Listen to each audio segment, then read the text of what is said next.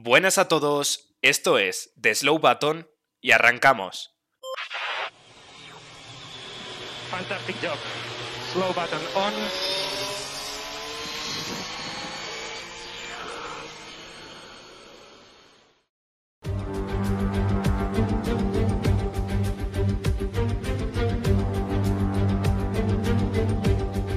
Este fin de semana ha sido especial porque, bueno, volvíamos, volví a la F1 a, a Canadá, circuito mítico, Gilles Villeneuve. Desde 2019 no, no se corría allí por todo el tema de la pandemia y demás. Un circuito que, bueno, hemos vuelto a ver que es necesario que esté en el calendario porque siempre es bonito de ver, es muy buen circuito. Y también eh, día bastante especial, sobre todo después de lo que pasó en la quali, porque, bueno, por lo menos algunos de nosotros volvimos a tener nueve años con esa segunda posición de Fernando Alonso. Bienvenidos a un nuevo episodio de The Slow Button. Voy, como siempre, a presentar a mis dos compañeros. ¿Qué tal, Javi? Muy buenas, David. Eh, pues todo bien. La verdad que carrera un poco, pues como estábamos comentando antes de comenzar el episodio, muy estratégica y por tanto quizás para los que no han visto mucha Fórmula 1, eh, mucha Fórmula 1 en su vida, pues un poco aburrida, pero la verdad que yo estoy seguro de que los tres la disfrutamos mucho. Y también saludar a John Barco, como siempre. Buenas tardes, chicos. Eh, lo ha dicho, lo ha dicho Javi, carrera muy estratégica y también un fin de semana un poco agridulce, yo creo, ¿no? Por lo que ha ocurrido con Alonso y en general con los pilotos españoles. Ahora vamos a intentar comentarlo todo y sobre todo analizarlo lo más sencillo que podamos el tema de la estrategia, que, como digo ayer fue bastante importante y puede hacer que la carrera parezca un poco más loca de lo que fue. Sí, y es que como dicen mis dos compañeros, yo creo que es una carrera que si no ves mucha Fórmula 1 nunca o, o, te estás introduciendo en el mundillo y tal, puede parecer algo complicada, caótica, incluso aburrida, pero creo, vamos, creo que sí, eh, estás no, normalmente acostumbrado a verla y eres aficionado, creo que fue una carrera bastante entretenida por todas las cosas que pasaron en general en el fin de semana, porque bueno, los viernes como siempre lo vamos a saltar en los libres, pero vamos directamente al sábado porque es que ya empezaba fuerte eh, el fin de semana con avisos de tormenta fuerte y lluvia el sábado, ¿verdad Javi? Para la clasificación. Eh, sí, así es, ya nos lo dijiste tú el, el viernes, el, el, jueves por la noche, de hecho fue, que estaba inundado el boxes de Canadá. En Canadá ya recordaréis que bueno, hemos vivido grandes diluvios eh, a lo largo de, la historia y, las carreras en, en, este circuito, pero sí que es cierto que el viernes eh, de repente eh, pues pasamos de una inundación a estar seco y yo personalmente que no miré el tiempo dije, bueno, pues quizá el sábado y el domingo pues se mantenga seco y para nada, el sábado estaba lloviendo, así que bueno, pues ya en los libres 3 eh, vimos pues quienes parecían ir más rápido, Alonso ilusionaba, tenía buen ritmo en lluvia, además que ya sabemos que Fernando Alonso, bueno, pues es uno de esos pilotos que se siente o más cómodo con el coche o que simplemente sabe extraer un poquito más de, del potencial de, de, su monoplaza. Así que la verdad que veíamos pues cómo Fernando pues, podría otra vez volver a ilusionar a, a, todos los españoles. Además que Sainz también hizo una brillantísima actuación en, en la clasificación, que bueno, ya imagino que pasará a comentar John cómo terminó, pero vamos, que una clasificación bastante, bastante interesante. Pues sí, repaso posiciones si quieres directamente desde atrás y ahora analizamos un poco lo que ha dicho Javi porque hubo, hubo detalles bastante importantes donde se demostró pues, pues dónde están las manos ¿no? de los pilotos cuando tienes una clasificación en lluvia tan complicada como, que la es, como es la de Canadá. Eh, repasando posiciones, como digo, desde la 20 vamos a tener a Sunoda que si no me equivoco y si me podéis confirmar también penalizada por cambio de elementos, ¿verdad? Sí, de hecho, bueno, no dio ni, ni siquiera una vuelta en la, en la Q1, simplemente pues eh, el coche. Vale, perfecto. Luego teníamos a Leclerc desde la 19. Esto no es porque clasificara como tal en esa posición, pero Leclerc aprovechó el fin de semana para hacer varios cambios de, le, de elementos. Además, ha sido un fin de semana un poco loco en este aspecto, porque no sabíamos si al principio iba a penalizar, si iba a penalizar por la centralita eléctrica, luego por cambiar el turbo. Bueno, ha sido un poco loco en ese aspecto, pero el domingo iba a salir desde la 19. Desde la 18, eh, Latifi, desde la 17, Stroll, el otro canadiense, desde la 16 Vettel, 15 Gasly, 14 Norris, 13 Pérez, muy lejos de donde debería estar el piloto mexicano, ahora explicaremos qué le ocurrió en Quali, en la 12 Albon, en la 11 Bottas, desde la 10, eh, Wang Yuzu, que se metía por primera vez en una Q3, eh, actuación bastante eh, meritoria la que hizo el piloto chino. Desde la 9, Ricciardo, desde la octava, Russell, desde la séptima, Ocon, los dos Haas metidos aquí en esta tercera línea, quinto Magnussen y sexto Schumacher, también bastante nada desdeñable esta actuación de los Haas. Y la cuarta posición se iba a quedar para Lewis Hamilton, la tercera para Sainz, Alonso desde la segunda y el único con el que el piloto español iba a poder era el campeón del mundo, Max Verstappen, que iba a salir desde la pole. Bueno, una vez repasadas las eh, posiciones de salida, vamos a centrarnos, yo creo, ¿no? En, los pilotos, eh, principalmente los tres de arriba, y también, bueno, en Checo Pérez, que, bueno, tuvo básicamente un problema, una salida de pista, y, se, bueno, en la curva 3 eh, se fue largo, y ya cuando pisas la hierba en, mojado, pues nos separa el coche, ¿no? vamos a hablar de, los tres. Os iba a preguntar un poco por, por Alonso y Sainz, pero también por Max Verstappen, porque Max Verstappen, decíamos el año pasado que a ver cómo le afectaba esto de tener un mundial, porque a ver si se iba a relajar más o menos y tal. Y no sé si lo veis así, pero Max Verstappen creo que está en el mejor momento de su carrera, con diferencia, porque está a un nivelazo tremendo, pero es que está, lo hace todo con una sangre fría, Javi, que, o sea, lo hace todo a la primera, fácil, no sé cómo lo ves. A ver, yo lo que tengo claro es que la actuación que hemos visto por parte de Verstappen en este Gran Premio ha sido excelente. Eh, pero si hablamos de las anteriores carreras, eh, quizá esté un poco en desacuerdo con lo que me estabas comentando tú, David. Aunque mm, quizás eh, lo esté confundiendo con el nivel de agresividad, que tenía Max Verstappen el año pasado y que este año, al no tener un rival, bueno, pues tan directo o, que por lo menos esté presente en todas las carreras, pues no está mostrando. Eh, le había visto un poco, bueno, quizá desaparecido. Eh, igual también se debe a que Checo Pérez ha estado ahí en las últimas dos carreras. Checo Pérez, recordamos que, como bien has dicho tú, David, pues no ha estado en esta clasificación bueno, pues porque tuvo esa salida de pista, de todas formas no había demostrado gran ritmo. Pero bueno, si hablamos única y exclusivamente del Gran Premio de Canadá, Verstappen eh, es capaz de sacar otra, otra cosa a los monoplazas que pilotos de quizá incluso más o menos su talla, como podrían ser Leclerc, pues no saben sacar y mucho menos en estas condiciones. Verstappen desde luego demuestra que tiene muchas manos y, es un piloto que brilla bajo las condiciones más difíciles. Luego también eh, Fernando Alonso, ¿no? Eh, un poco lo mismo. Eh, pasa aquí con la lluvia que cuando la mecánica, digamos, se diluye un poco, pues no John salen a relucir las manos del piloto. Y lo que decíamos al principio, Alonso no estaba en una primera línea desde Alemania 2012, que hizo la pole, y encima también fue, fue en la lluvia. 10 años habíamos tenido que esperar, que es demasiado tiempo tal vez, para ver a Alonso volver a colocarse en una primera línea y en este caso es mucho más meritorio porque además lo iba a hacer con un Alpine, ¿no? Es lo que tú dices, David, cuando la mecánica al final se diluye un poco y tienen que salir ese talento, pues Alonso sabemos que es probablemente de los mejores pilotos, sacándole al monoplaza lo que no tiene y estas condiciones yo creo que le ayudaron mucho. También ayudaron a Sainz, del que quiero hacer una mención especial, porque creo que es un piloto al que no se le tiene en cuenta, pero que también se defiende muy muy bien en lluvia y que también le ayuda a conseguir esa tercera posición, ¿no? Pero lo de Alonso es especialmente meritorio porque lo hace con un coche con mucho menos rendimiento, como es el Alpine, y, y es que se le vio muy bien ya desde los, desde los libres 3 en lluvia, se le vio muy suelto y se vio que, que ese Alpine evidentemente pues no iba a tener el ritmo en carrera para estar en esas posiciones, que era una posición antinatural para él, pero que en esa quali iba a dar mucha guerra y así lo pudo hacer. Evidentemente, el nivel de Verstappen era otra liga, porque creo que fueron siete décimas el tiempo final de, clasificación, pero es que Verstappen, como estaba comentando ahora mismo Javi, este fin de semana creo que lo ha hecho todo bien. Entonces es, de esos pilotos que dices, si no comete ningún error y no lo va a hacer, no, no puedo sacarle nada, ¿no? Entonces, bueno, pues eh, yo creo que actuaciones bastante meritorias las de los tres pilotos de arriba con esas condiciones complicadas. Sí, porque como tú decías, Carlos Sainz me lo he dejado para el final, porque mm, vi después de la clasificación, con eso de que al final le sacó siete décimas Verstappen y tal, que vi como mucha crítica a Carlos Sainz en la clasificación y que había hecho una mala clasificación y demás.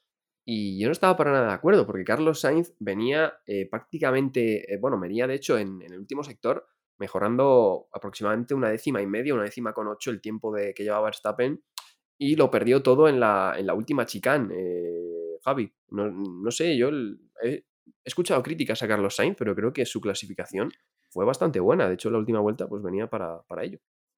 Pues mira, David, eh, sobre lo de las críticas, ¿qué me vas a contar a mí? Que después de la carrera tuve una discusión, me metí en, un, en los comentarios de una foto de, Ferrari que publicó eh, pues la segunda posición que luego analizaremos eh, del Gran Premio de Canadá, en la que quedó Carlos Sainz.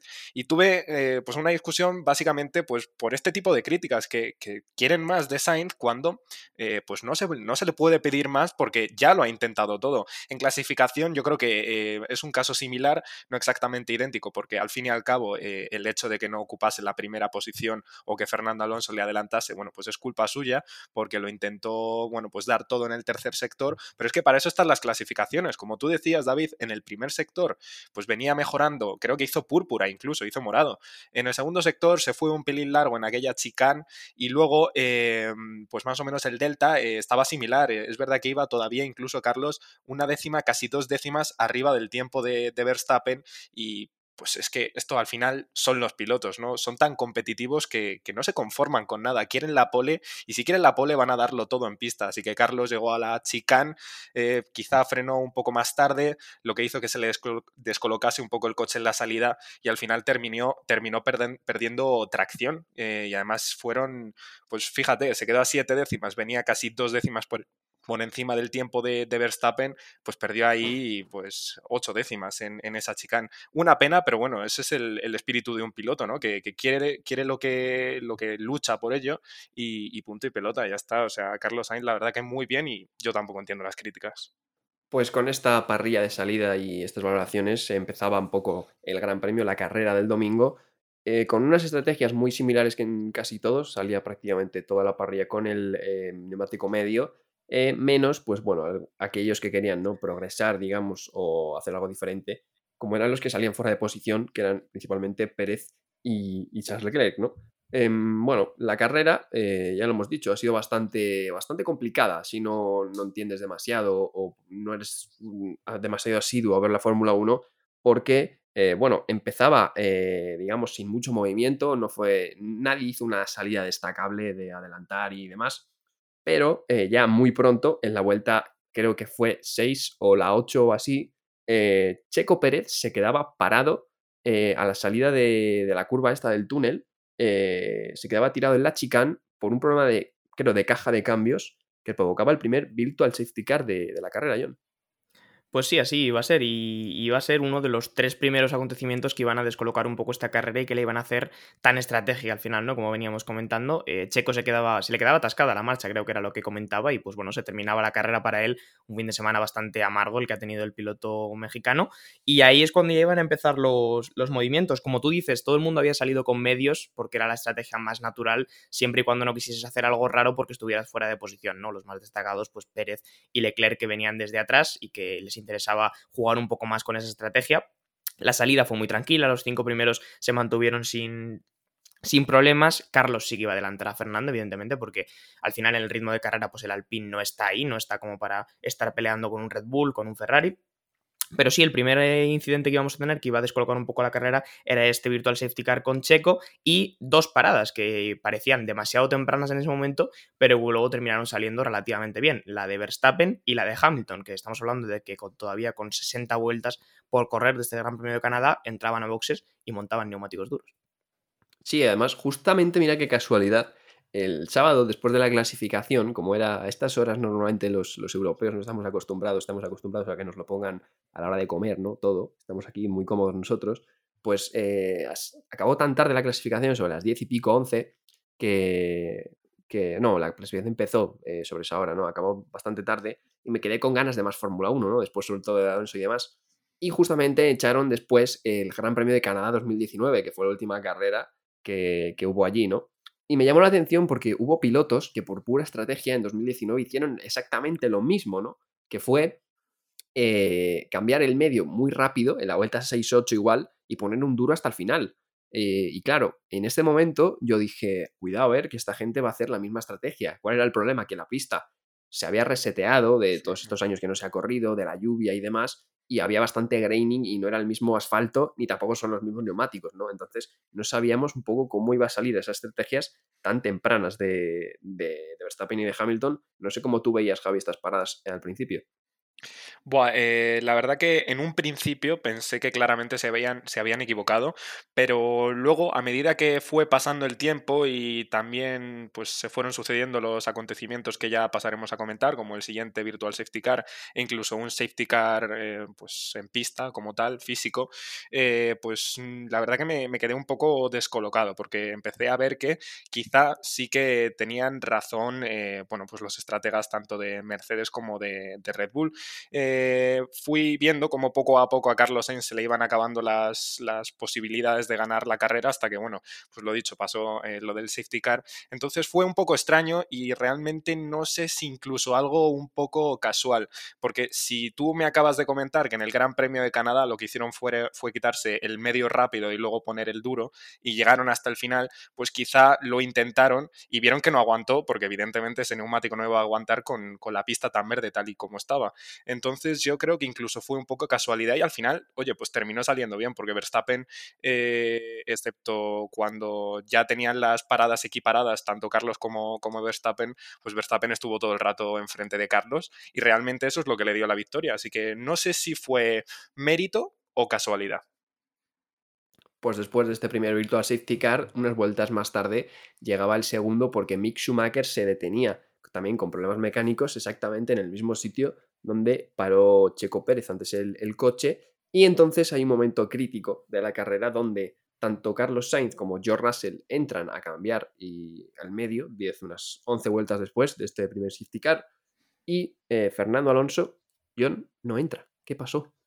Pues eso nos quedamos preguntándonos todos, porque en ese momento Alonso tenía medios que ya estaban tocados, incluso se había hablado de la posibilidad del graining. El graining estuvo rodando a varios pilotos durante toda la carrera, incluso ya eh, Sainz tan pronto como en la vuelta 6 o 7 ya lo comentaba, aunque luego parece que ser que se le limpió.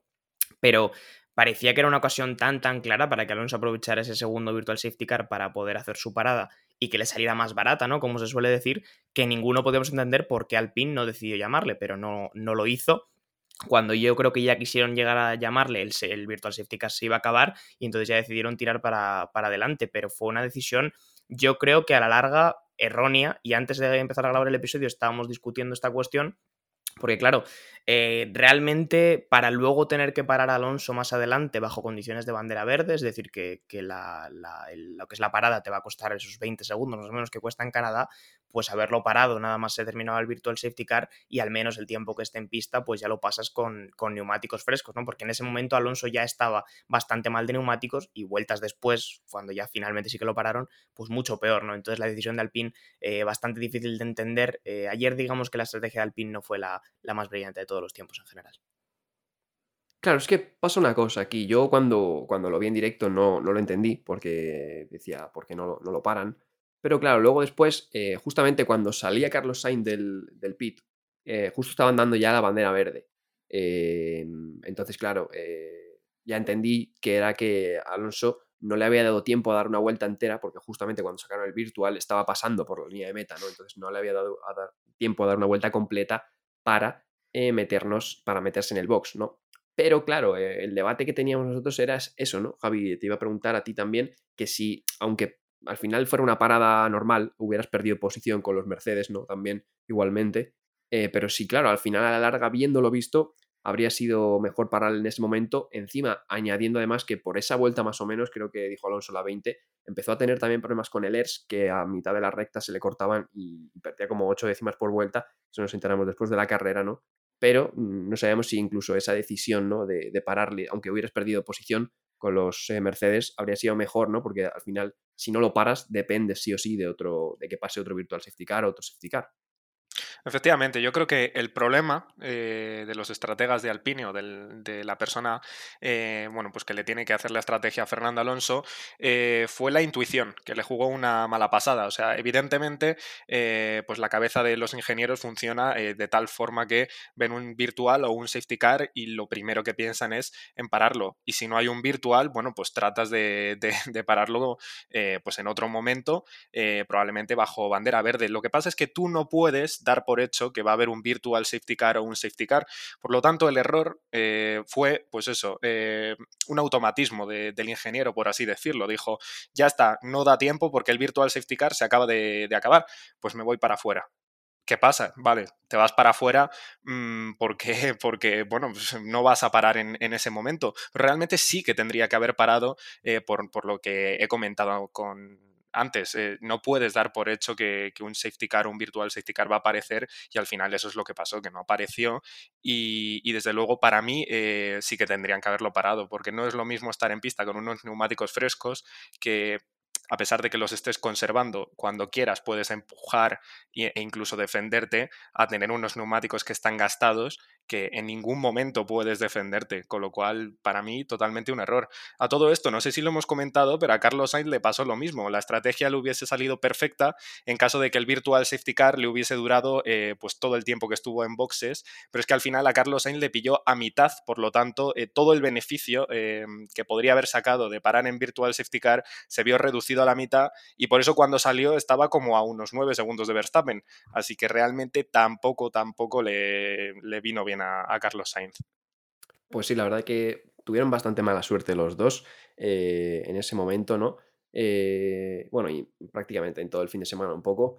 Pero bueno, luego después la carrera sí que es verdad que se estabilizó. Eh, estuvieron rodando pues, de forma bastante estabilizada todos. El único que remontaba un poquito era Charles Leclerc, que bueno, que se quedaba luego también atascado detrás de Ocon con unos em, duros bastante usados. Y no sé si John me quiere comentar alguna cosa.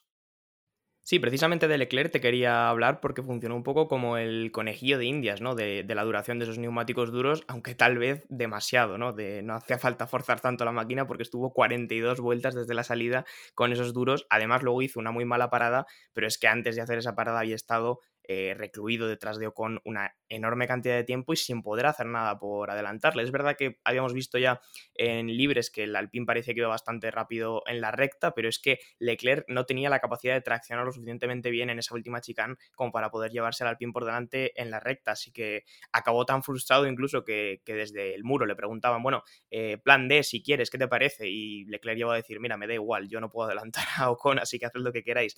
Entonces, pues bastante frustrado. Sí que es verdad que teniendo en cuenta la posición en la que salía, la actuación de Leclerc de ayer es, bastante buena y es una remontada meritoria, pero, pero sí que es verdad que, ayer la cuestión de los neumáticos era complicada y errores como estos al final pues, pues cuestan carreras. Claro, el problema un poco era es que, claro, eh, al final él tenía que ir sí o sí al medio, ¿no? Y estaba viendo que los medios no duraban más de 20 vueltas. Entonces, claro, él en la vuelta 30 y pico, mm, yo creo que no se podía plantear tampoco parar ya para poner un medio porque no iba a llegar al final de la carrera, ¿no? Claro, si Leclerc hubiera sabido que en la que al final, a falta de 20 vueltas, iba a salir un safety car, pues claro, hubiera parado para luego cambiar eh, primero al medio, adelantar a Ocon y luego después eh, poner otro neumático. Pero claro, es como decía Javi, no, tú no puedes esperar que después te vaya a salir un safety car, un virtual para ayudarte. Entonces, bueno, la estrategia de Leclerc, pues, un poco ese tema. Eh, si me permitís, hay algo que, me gustaría comentar. Yo no sé si de repente automáticamente todo el mundo ha dado por hecho que el Mundial ya lo ha perdido Ferrari y que Red Bull va a ser campeón del, Mundial de Constructores y de, pilotos, pero es que se nos olvida que a pesar de la gran remontada de, Leclerc, que, oye, siguió siendo una buena remontada a pesar de haber estado mucho tiempo detrás de Ocon, eh, hubo una parada que duró no me acuerdo cuánto, 3,7 segundos o 4,2.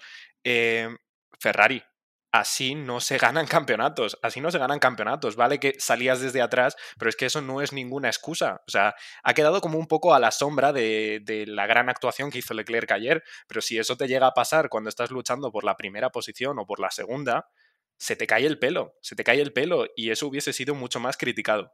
Así que nada, solo comentarlo, pero la verdad que me resulta alucinante porque de verdad que no sé si todo el mundo ya da por hecho que lo ha perdido o, o ya todo el mundo, mira, dice, no puedo más con Ferrari. Es que es preocupante porque además no es la primera vez que les pasa, quiero decir. Nosotros ya además, el año pasado sobre todo, yo creo que las quejas eran, eran con Carlos porque siempre parecía que le pasaba a él, pero es que este año eh, se ha mantenido esa tendencia y no sé, es preocupante que un equipo de la talla de Ferrari que quiere estar peleando por lo que, por lo que pelea Ferrari eh, tenga estos fallos tan garrafales de, de pit stop. De todas maneras, ayer fue un día raro para los pit stop porque también, no sé si visteis uno de McLaren, que fue realmente lamentable, o sea, es perpéntico, eh, se equivocan con la rueda, el mecánico va andando a por la rueda, pero con una calma pasmosa, no sé, ayer fue un día muy extraño para los pitstops, entonces yo no, no valoro nada, pero es verdad que lo de, lo de Ferrari, que quieren pelear por un mundial, es bastante preocupante.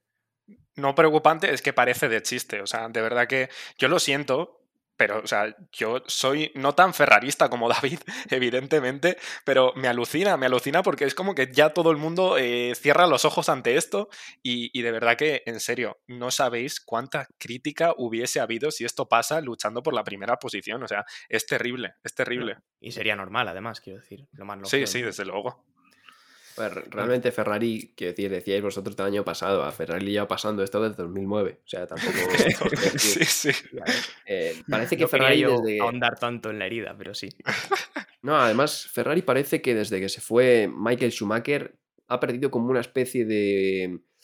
No sé, como de jerarquía extraña, ¿no? Eh, Schumacher fue muy grande y es muy grande no solo por lo que ha ganado, sino también porque era como la cabeza visible también de todo el equipo que Ferrari sí que se dice, ¿no? Que siempre que es como una familia y que es como el equipo más, pues eso, más tradicional de la Fórmula 1, ¿no? Pero parece que sí que desde que se fue Schumacher perdió como ese, esa garra, ¿no? Ese toque también de campeón, que yo, por ejemplo, las palabras de Binotto, eh, de, que ya ha dicho varias veces, ¿no? Que su objetivo no era ganar el Mundial, que su objetivo era, era competir, ¿no? Y tal y cual.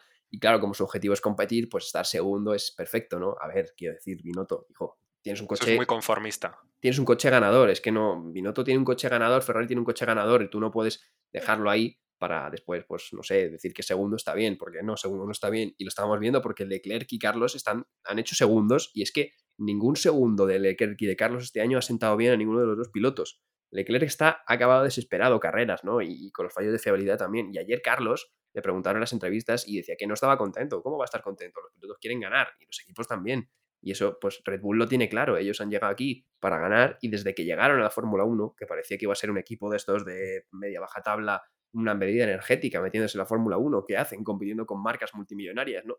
Y mira lo que son Red Bull al final. La Red Bull han ganado cuatro mundiales con Vettel, el año pasado ganó Verstappen, han ganado cuatro de constructores y están ahí y porque quieren ganar. Y es que yo creo que desde que se fue Schumacher, no sé, creo que le falta esa garra al equipo. Y mira que han tenido pilotazos con Alonso, lo que hizo más Alonso, Alonso no pudo hacer más por ganar el mundial. Alonso no podía hacer más por ganar el mundial con esos Ferraris que tuvo. Pero nada, con el equipo que había, pues nada, se les escapó. Esperemos, yo espero sobre todo que este año por lo menos lleguen al final, porque es que de verdad parecía este año que sí, y entre unas cosas y otras, pues eh, puede que llegue, no sé, México y Verstappen tenga el mundial ya. Así que esperemos que, no pase eso.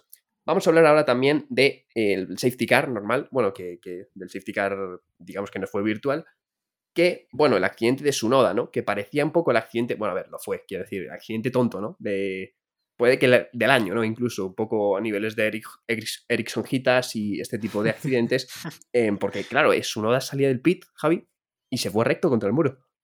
Sí, raro, raro. Y además, eh, deslizando como si, como si estuviese en lluvia. O sea, yo entiendo que los neumáticos, cuando haces una parada, pues evidentemente salen fríos y mucho más si es duro. Pero eh, antes de hablarlo, o sea, antes de comenzar este episodio, perdón, eh, habíamos estado hablando los tres y yo desconocía un dato. creo que me lo has dicho tú, David, ¿no? Que es que a la salida del boxes, en ese carril por el que tienes que ir sin pisar la, línea amarilla o blanca, eh, pues hay un, hay un bache, hay como una especie de saltito en la que, eh, bueno, pues tienes que frenar mucho, tienes que frenar antes de ese salto y Verstappen lo había explicado, creo. Entonces yo creo que fue como un cúmulo de circunstancias, ¿no? Es decir, neumático duro, eh, frío, hay un salto y, para colmo, encima la pista está verde. Eh, y evidentemente por el carril de boxes no es que haya mucha goma porque los, coches no van rápido por ahí. Así que sí, o sea, a la vista pues puede parecer un accidente tonto. No digo yo que no sea un accidente tonto, más que nada porque a nadie más le pasó. Pero sí que es cierto que mm, yo lo catalogaría un poco más de accidente de, novato. Sí, es que, bueno, lo explicaron Verstappen, como decías, lo explicaron Verstappen y Carlos en la, en la salita esta de, la cooling room esta, que, bueno, es un invento de verdad que gracias a Dios que ha vuelto. Eh, porque me recuerda cuando vamos a hacer unas tandas de karting a nosotros, que hablan ahí de y son literalmente profesionales y, hablan ahí como nosotros, ¿sabes? Pero bueno, em, estaban comentándolo eso, que decía Carlos que había un bache ahí y Verstappen comentó eso, que él frenaba un poco antes y que encima no había grip por el tema de la lluvia y demás. Así que bueno, después de esto salía el safety car y en este momento, claro, había una tesitura de carrera que era Verstappen eh, Carlos Sainz lideraba la carrera con unos neumáticos eh, ya usados, duros, y Verstappen había, bueno, acababa prácticamente de parar con eh, un medio, con un duro nuevo, ¿no? Llevaba seis vueltas solo de, neumático duro. en este momento, claro, safety car y Carlos Sainz para en boxes para poner el neumático duro. Y en este momento no lo saben ni siquiera en Red Bull ni en Ferrari qué hubiera pasado si no hubiera salido un safety car, porque Carlos no iba del todo mal, parecía que Ferrari tenía menos degradación. Eh, ¿Cómo viste este momento, John? Porque ni siquiera Red Bull y Ferrari saben ¿a quién benefició o perjudicó más este safety car? Es que es realmente complicado y es que es lo que ha condicionado toda esta carrera, ¿no? El, que evidentemente visto desde después pues todo parece muy fácil, pero cuando estás ahí no sabes qué es lo que te va a venir, en este caso un safety car, pues todo se complica mucho más, ¿no? Yo realmente tengo serias dudas de si no hubiera salido ese safety car, ¿qué habría pasado? Tal vez habríamos visto una victoria de Sainz, no, no lo veo realmente tan complicado, porque es verdad que el, Red Bull luego se vio que, tenía ritmo cuando Verstappen ya estaba delante y Sainz no podía, no podía cogerlo, más bien que tuviera ritmo realmente que estaban en ritmos muy parejos el, el Red Bull y el Ferrari, ¿no? Entonces lo que ganaba uno en un sitio lo recuperaba el otro en otro. Entonces, precisamente por estar tan parejos, yo creo que igual sin ese safety car, pues no habría sido tampoco loco pensar en una, en una victoria de Sainz, pero evidentemente pues eso condiciona las cosas, Sainz entró en el safety car, montó duros, que eso fue algo también que se criticó mucho, eh, luego se ha descubierto que a Sainz no le quedaban ningunos medios nuevos, entonces era montar básicamente duros o no montar nada, y, a tirar, que o sea, cuando se retira el safety car era la vuelta 55, quedaban 15 vueltas y tuvimos pues ahí esas últimas 10-15 vueltas un poquito agónicas porque Sainz no conseguía llegar a Verstappen y, al final no, no pudo llegar, lo que es una gran lástima porque yo creo que estaréis de acuerdo los dos en que, en que Sainz ha tenido ya muchos fines de semana así, pero este se ha notado especialmente que yo creo que todo lo que podía hacer bien lo ha hecho bien. Ha estado ahí a martillo pilón, ha trabajado muy bien, sin hacer mucho ruido, y es una lástima porque aún así no termina de llegar el resultado que yo creo que todos queremos, pero para mí la actuación de Sainz es buenísima en todo el fin de semana. Sí, además lo han comentado tanto bueno como Binotto le felicitó, también Christian Horner, incluso Verstappen dijo que, había sentido una muy buena presión y que se lo había pasado incluso muy bien esas últimas vueltas, ¿no? Porque bueno, cuando van al límite yo creo que es cuando más disfrutan, cuando no tienen que gestionar nada, ni neumáticos, ni combustible, ni demás, es cuando ellos realmente se lo, se lo pasan bien y, y, bueno, yo creo que además Sainz es un, como ha estado dentro de, de, la estructura Red Bull y demás, conoce a mucha gente ahí, se lleva muy bien con, con ellos también y le alabaron todos mucho, ¿no? Porque es verdad que dijo Verstappen que creían ¿no? que el Ferrari tenía como dos décimas más en carrera, como mucho tres, pero es que para adelantar realmente, Javi, lo que hace falta es tener un ritmo más superior, tener unas seis, siete décimas ¿no? de, diferencia con el coche de adelante. Entonces, claro, estaba ahí Carlos, pero no era suficiente el ritmo para, para pasarle, aunque le tirara de todo. Nada, nada. Imposible. Eh, esto lo vinculo un poco a la parada que estábamos comentando antes, porque existe la duda de qué hubiese pasado si Carlos al final no entra y se queda ahí. Yo al final tengo que reconocer que me terminé alegrando porque Carlos Sainz entrase a, boxes, a pesar de que saldría por detrás de Verstappen, porque yo sinceramente pensé que iba a acabar con los neumáticos bastante destruidos, pero sí que es cierto que, claro, eh, en Canadá realmente dónde puedes adelantar. O sea, puedes adelantar en la primera curva y puedes adelantar en, otro punto más, eh, en, la, en la chicane, si me apuras. Eh, hay que tener mucho ritmo, mucho, mucho más ritmo del que tenía ayer Carlos Sainz, que no digo que fuese poco, al revés, era incluso más rápido que Verstappen, pero no fue suficiente para, adelantar a Verstappen. Además que Verstappen es imparable, es imparable, no comete ni un error, Carlos Sainz tampoco cometió ningún error, así que bueno, pues sí, sabor agridulce, segunda posición muy meritoria, eh, no llegan los resultados que todos estamos esperando, pero por lo menos me quedo con lo bueno. Y es que ayer vimos a Carlos Sainz como realmente es Carlos Sainz, eh, sintiéndose cómodo con el coche y no teniendo dudas a la hora de empujar en un circuito que tiene los muros pues tan cerca. La verdad que su estilo de pilotaje ayer lo vi muy, muy similar a cuando está cómodo pilotando pues eh, en esos vídeos que sube Instagram su caceta, su kart. Así que la verdad que, bueno, espero que esto sea el inicio de, de volver a ver a Carlos Sainz real. Pues ojalá, porque estaría muy bonito, la verdad, un Mundial a 4 y, todavía creo que es posible, aunque Verstappen tenga ya una ventaja de creo que son 46 puntos. Eh, pero bueno, eh, al final estuvo un abandono, una victoria y te pones ahí, ¿no? Entonces eh, todavía queda mucho Mundial, ¿no? Y luego nos vamos un poco con la parte más negativa al final, porque bueno, Fernando Alonso al final acababa detrás de Charles Leclerc y Esteban Ocon, en séptima posición, pero es que el problema, John, es que al final de la carrera, de hecho en la última vuelta, eh, bueno, cambió un par de veces de dirección para salirse del rebufo de, botas y desde, desde dirección de carrera le penalizaron con 5 segundos mandándole hasta la novena plaza. No sé qué opinas de la... Bueno, os voy a preguntar a los dos, no sé qué opináis de la, de la sanción.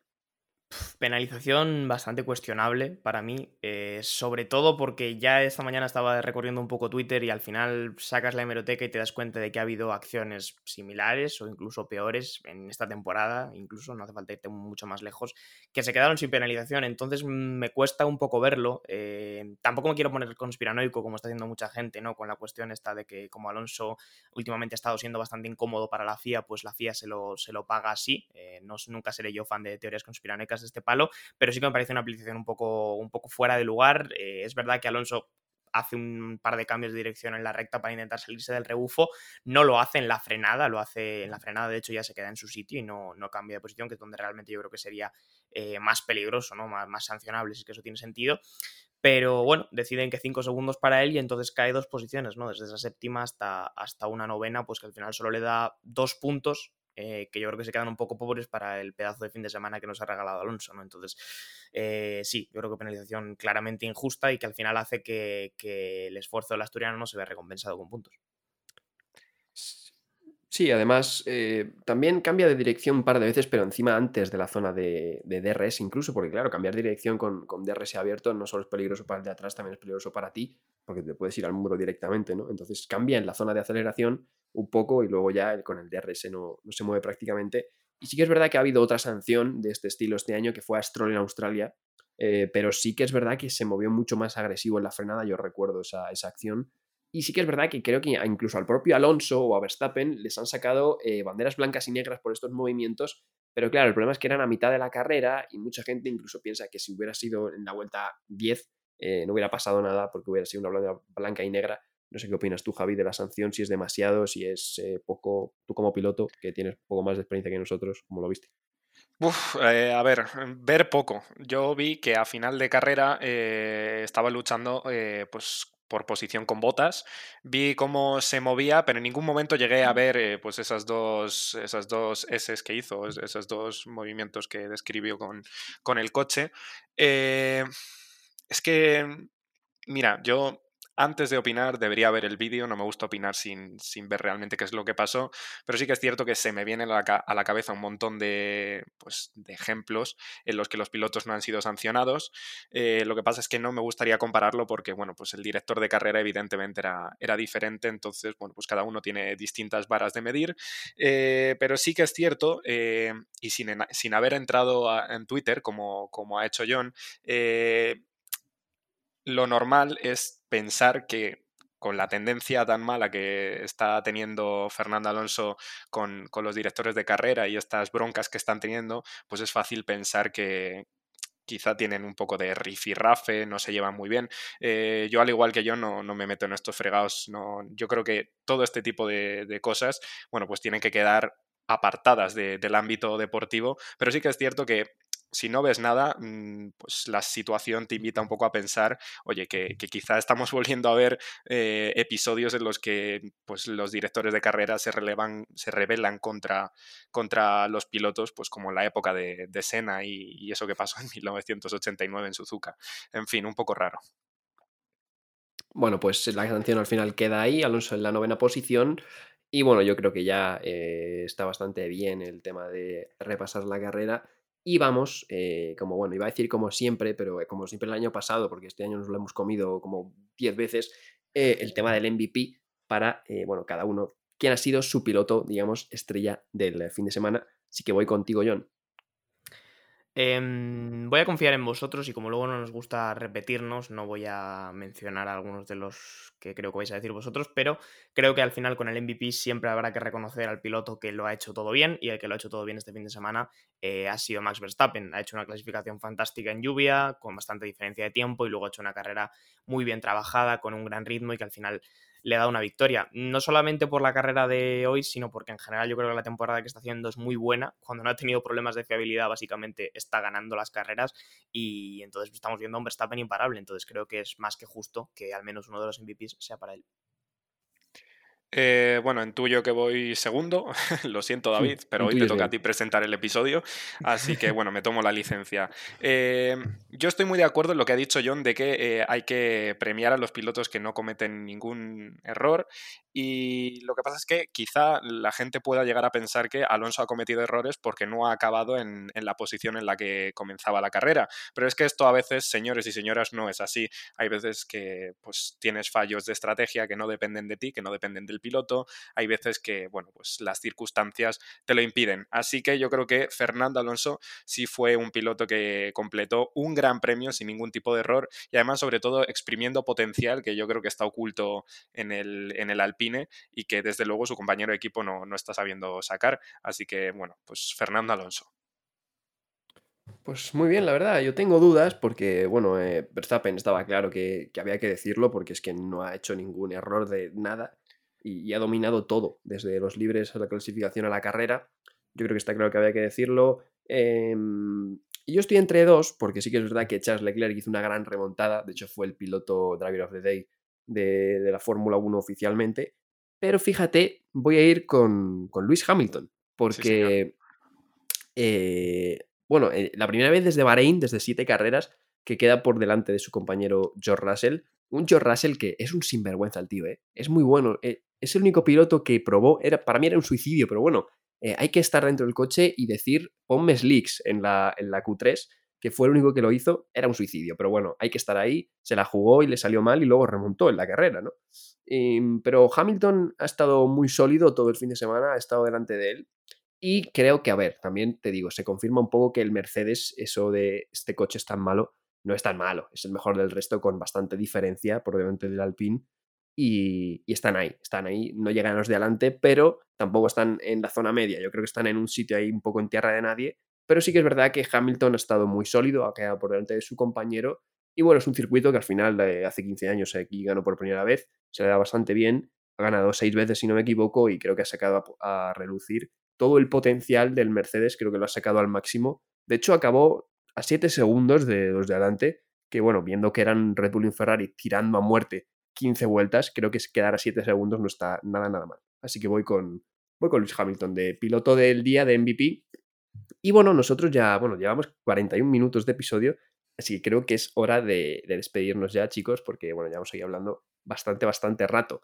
Eh, fin de semana ahora sin nada, sin, sin carrera, así que haremos algo por ahí.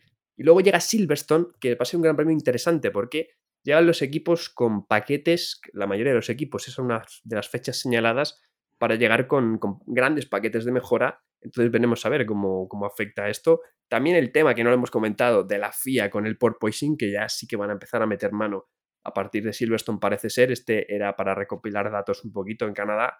Así que bueno, veremos qué pasa porque va a ser bastante interesante. Así que os despido chicos, eh, Javi. Bueno, pues hasta aquí el episodio. Eh, buen episodio, como siempre, chicos. Eh, enhorabuena. Eh, pues sí, la verdad que muchas ganas de Silverstone, de ver qué es lo que pasa con el tema del porpoising, que si os parece bien, yo creo que es adecuado que, lo comentemos en el siguiente episodio. y pues nada, a ver el paquete de mejoras, porque dejo aquí mi opinión brevemente. A mí me parece que el Red Bull es con creces mejor coche que, que el Ferrari, así que no sé, a ver si Ferrari consigue hacer algo para, yo qué sé, engancharse un poquito más y sobre todo a ver si están más finos los estrategas y, quienes manejan un poco, bueno, pues lo que, lo que son las estrategias. Pues mira, sí, el próximo episodio podemos comentar todo el tema de la FIA con el porpoising, porque alguna gente igual no se ha enterado del todo bien, así que lo podremos comentar. Y también te despido a ti, John. Pues muchas gracias, chicos. Eh, como habéis dicho, el tema del proposing en el próximo episodio le podemos dar unas cuantas vueltas porque parece que la FIA al final quiere meter las manos en el asunto y es más que necesario porque ya empieza a ser algo que, preocupa a nivel de la salud de los pilotos, ¿no? Porque pensad que estar botando durante 70 vueltas a 300 kilómetros por hora al final eh, el cuello te lo, te lo, va, te lo va a decir, ¿no? Eh, poco más que comentar. buen gran premio este, el de Canadá, muy estratégico, creo que lo hemos asumido bastante bien y nada, nos vemos en Silverstone. Pues nos vemos la semana que viene con el tema del pole ya veremos si lo complementamos con algún tema más o lo que sea, y luego ya en Silverstone. Así que un saludo.